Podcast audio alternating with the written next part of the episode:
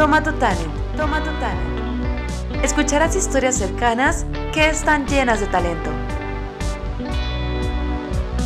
Hola, ¿qué tal? Yo soy Diana Tamayo y aquí estamos en Tomato Talent con otra historia. El día de hoy tengo el gusto de estar con los chicos de Vaquero Kamikaze. Chicos, ¿cómo están? ¿Qué onda? ¿Cómo estás? ¿Cómo estás? Hola, ¿cómo estás? Saludos. Súper contenta que a pesar de Susana distancia, pues podemos, ¿no? De, de Culiacán a Guadalajara hacer este tipo de entrevistas. Y pues están en el programa, chicos, donde lo que yo quiero que, o la intención de este programa es mostrar que hay gente muy, muy talentosa en la región, culichis, sinaloenses, mexicanos, que son talentosos, pero no solo eso, sino que se esfuerzan por las cosas que quieren. Y pues muchas gracias por haberme aceptado la entrevista. No, no, muchísimas gracias por el espacio y la verdad que muy honrado también de que gente en Culiacán esté haciendo este tipo de programas, este tipo de cosas que le dan otra cara a nuestro, a nuestro bello estado. Sí, que tenemos mucho de eso. Muchas, muchas gracias por las flores también. Y en, en Culiacán la verdad es que hay mucho que ofrecer. Y ya los conocemos nosotros ustedes, chicos, porque pues ya tienen más de 10 años tocando. En el 2014 tuvieron ustedes lo de México tiene talento. Este, tienen un par de años allá en Guadalajara, pero ustedes son muy conocidos en la región. Aún así me gustaría que para aquellas personas que quizás sea de las primeras veces que los están viendo, si pudieran presentarse cada uno de ustedes y decir cuál es el proyecto de la banda. Hola, ¿qué tal? Yo soy Pichón, Pichón Kamikaze, eh, toco la guitarra. Yo soy Agustín Zanoli, canto. ¿Qué tal? Yo soy Frank Tobar y toco la guitarra. Yo soy Alonso Moreno y toco la batería. Hace falta Jesús Osuna, pero no pudo venir por motivos personales, que es el bajista. Chicos, ¿y cómo les La ha verdad estado es que- viendo? Así, adelante. No, no, no, nada más de comentar de que viene en camino, el tráfico lo tiene atascado. Guadalajara es una ciudad muy distinta a Culiacán. Ajá. Entonces, Todavía no nos terminamos de Y todavía no nos, exactamente, no nos terminamos de acostumbrar todavía a manejar, a pesar de que ya tenemos dos años. Bueno, más bien Jesús tiene muy poco que se acaba de mudar de aquí de la casa, a mi casa, entonces ese, ese, esa mudanza todavía a veces nos cuesta un poquito y como que se está reactivando aquí todo otra vez después del COVID-19, entonces hay muchísimo tráfico, hay un montón de cosas, pero ya viene en camino, esperemos que alcance. Ojalá que sí, Claro. pues aprovechando, ustedes tienen por ahí un, un episodio de la Casa Kamikaze donde precisamente dice que Jesús es el que vive como a 10 kilómetros, ¿no? Entonces entendemos la 10 situación. Sí, Ya sabe la gente que vive como 10 kilómetros. Más o menos. bro. Ya estábamos preparados Ah, para ya. eso. ahí viene llegando ya. Parece ser que viene. Uh, Sí, sí, ya llegó.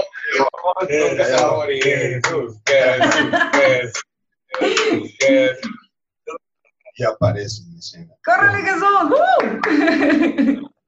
Y aquí le damos el micrófono para que se presente. Nos acabamos de presentar. Hola, mi nombre es Jesús Osuna, eh, bajista. Oye, Jesús, que te toca a ti la pregunta de las reglas de la casa. ¿Las reglas del ensayo de, de allá o de aquí? Ya, ya, ya, ya. Lo que subimos, El, el- el cartel. el cartel. ¿Qué opino de eso? No.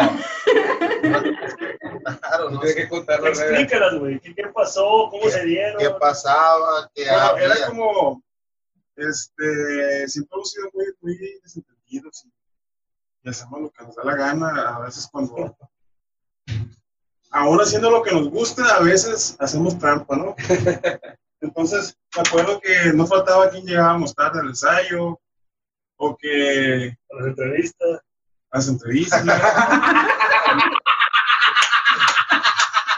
Eh, no, la verdad, había un tráfico. Yo pues, no vivo aquí, pero Prosigue, prosigue. pues, bueno, el caso es de que siempre había alguien que llegaba tarde y empezamos a, no, el que llega tarde 200 pesos. Este, nunca pagó una de esos 200 pesos.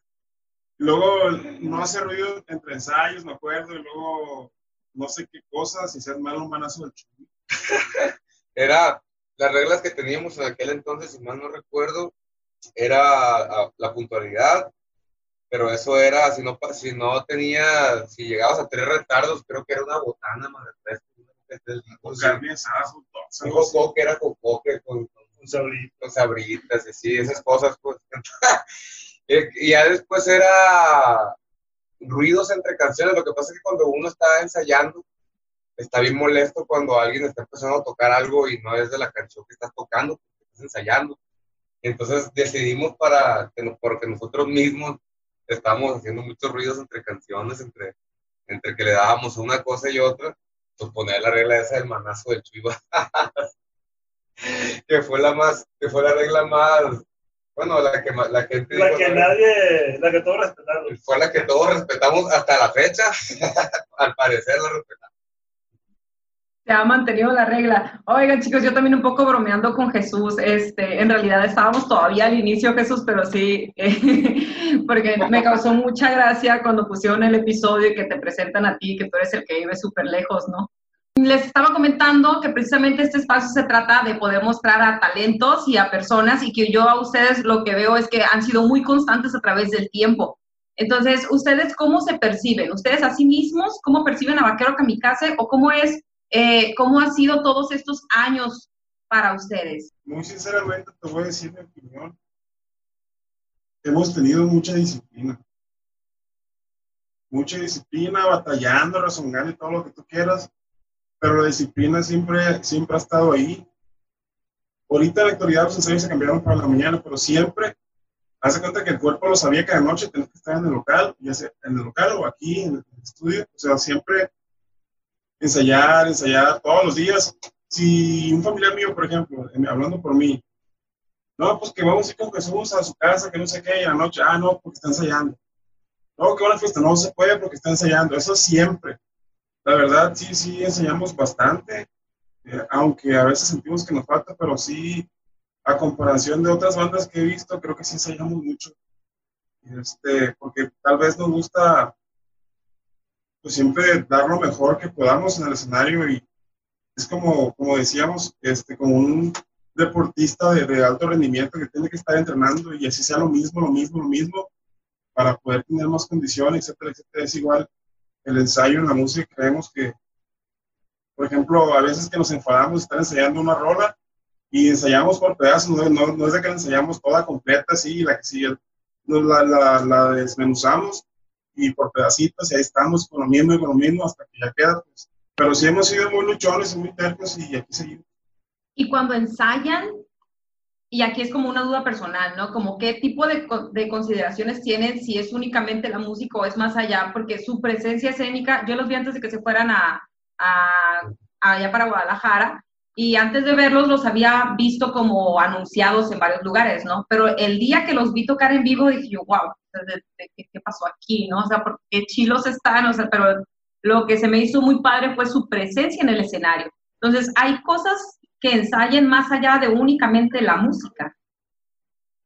Sí, la verdad que ya ahora que tomamos esta decisión de tomar esta carrera como estilo de vida, empiezas a, a, a inmiscuirte un poco más en lo que se trata la carrera musical y como lo, bien lo comentas, no nada más es estar ensayando música, tenemos que estar viendo cómo nos paramos arriba del escenario, qué podemos decir, para que la gente se pase un rato más agradable cuando está escuchando a Vaquero Kamikaze y, y, y etcétera, etcétera. Siempre estamos tratando de buscar cosas diferentes que poder mostrar. Entendimos que esta parte de, de estar nosotros parados arriba de un escenario es entretenimiento, entonces si vamos a estar arriba de un escenario para entretener a la gente, tenemos que buscar la manera adecuada para que esa gente se lleve algo único de Vaquero Kamikaze. Entonces sí buscamos muchas cosas detrás de nada más estar enseñando. Súper bien logrado, ¿eh? Sinceramente, sinceramente, su proyección está genial en un escenario, además de su música, sus canciones y demás. Y bueno, chicos, comentarles también que lo, he comentado en unas cuantas entrevistas, yo soy profesora de universidad y muchas veces me toca ver a mis alumnos y los quiero mucho, pero hay algunos que yo les quisiera decir, no sé qué estás haciendo aquí, tú deberías estar haciendo lo que te gusta, porque estás aquí y no estás aprovechando y pudieras estar en otro lugar siguiendo tus sueños o siguiendo las cosas que quieres hacer. Si ustedes se vieran de adolescentes o de niños, ¿cuál sería la recomendación que se hicieran a sí mismos, a su niño pequeño o a su adolescente pequeño, y qué querían ser cuando eran chicos? La verdad, de mi parte, desde niño, yo creo que hablo por todos los que estamos aquí metidos, este, yo creo que desde niño sabíamos que esto era lo de nosotros. Y si yo creo que si me toco a mí mismo, le diría, hey, pum, vas muy bien. Sigue así, carnal. No hay bronca. Ponte a practicar más. Qué chido. Pero yo creo que sí, yo creo que los que estamos aquí de siempre hemos sabido que la música es para nosotros. Esa decisión de venirnos a Guadalajara hace dos años, cuando parece ser que ya tienes una vida o hecha y dices, vamos a quitarnos todo y me voy a empezar de cero porque esto es lo que yo quiero y yo ya lo había planeado, programado, etcétera, etcétera. Yo creo que esa parte, pues para nosotros ha sido muy clara siempre. Ese yo interno que está atrás de mí en un niño o algo así, yo creo que lo ha hecho perfectamente bien, que me hace feliz estar aquí. Pues que es súper padre que, que sigan haciendo lo que querían hacer desde siempre. ¿Qué le recomendarían a la gente que los está viendo, que los está escuchando? Yo creo que Así es, "Eh, ¿qué onda? Uh, uh". Aquí. sobre todo, sobre todo eh, que siempre tener en mente cuál es tu misión en la vida y qué es lo que quieres hacer.